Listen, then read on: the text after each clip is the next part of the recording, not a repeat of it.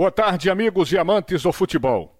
Vamos dar uma passadinha aqui nos jogos de Pernambuco nesse final de semana. Começando pelo jogo do Náutico, né, que jogou ontem e venceu a equipe do Veracruz pelo placar de 3 tentos a 1. O Náutico, não vamos dizer que sofreu sufoco, mas tomou alguns sustos durante a partida, mas foi melhor durante a partida, mereceu a vitória a equipe do Clube Náutico Caparibe. O Náutico segue aí na liderança do estadual com 100% de aproveitamento. Ali no primeiro tempo, as duas equipes produziram né, uma boa movimentação.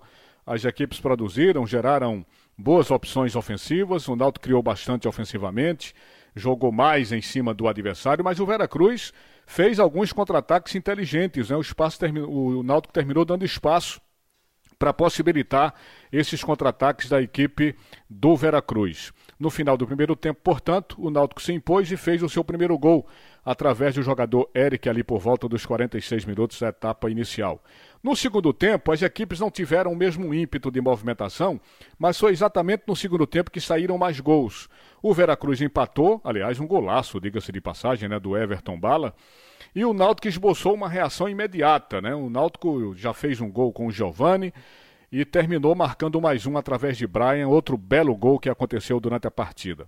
Agora um registro que a gente tem que fazer foi o gol que o Romarinho perdeu para a equipe do Veracruz. Impressionante. Ele consegue driblar o goleiro, fica frente a frente com o gol aberto e bota a bola para fora. Foi uma chance incrível perdida pelo jogador da equipe do Veracruz. Final, de forma merecida, vitória da equipe do Náutico pelo placar de 3 tentos a 1. E o esporte, hein, minha gente? O esporte jogou pessimamente contra a equipe do Bahia. O Bahia fez farra e folia, meteu 4 a 0, jogou com ampla facilidade, teve espaço, teve domínio, fez dois gols em cada fase. A atuação do esporte foi ridícula, minha gente. Foi mais um apagão no Esporte Clube do Recife.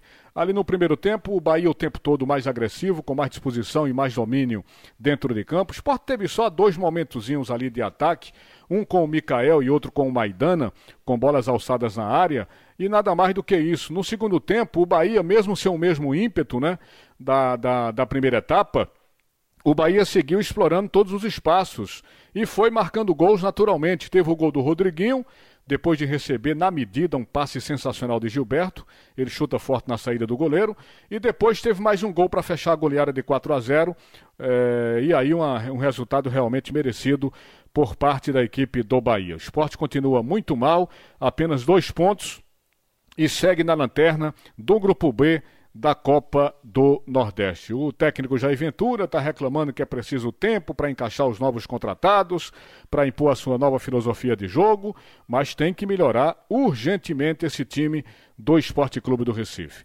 E com referência ao Santa Cruz, o Santa perde mais uma, continua muito mal também na Copa do Nordeste Perdeu agora de 2 a 1 para a equipe do CSA no estádio José do Rego Maciel. Uma vitória que eu diria absolutamente tranquila da equipe alagoana, que jogou com total liberdade. O Santa é o lanterna do Grupo A. Continua fazendo a pior campanha do Nordestão. Minha gente, são quatro derrotas em quatro partidas, marcou apenas um gol. São seis gols sofridos. É uma situação delicada que o Santa Cruz está atravessando. E vai enfrentar amanhã um Fortaleza, né? Lá em Fortaleza, imagina o risco de mais um vexame. Nessa partida contra o CSA, o time do CSA já marcava um gol antes dos primeiros cinco minutos. Santa Cruz teve só uma chancezinha no primeiro tempo com Alan Cardoso, nada mais do que isso.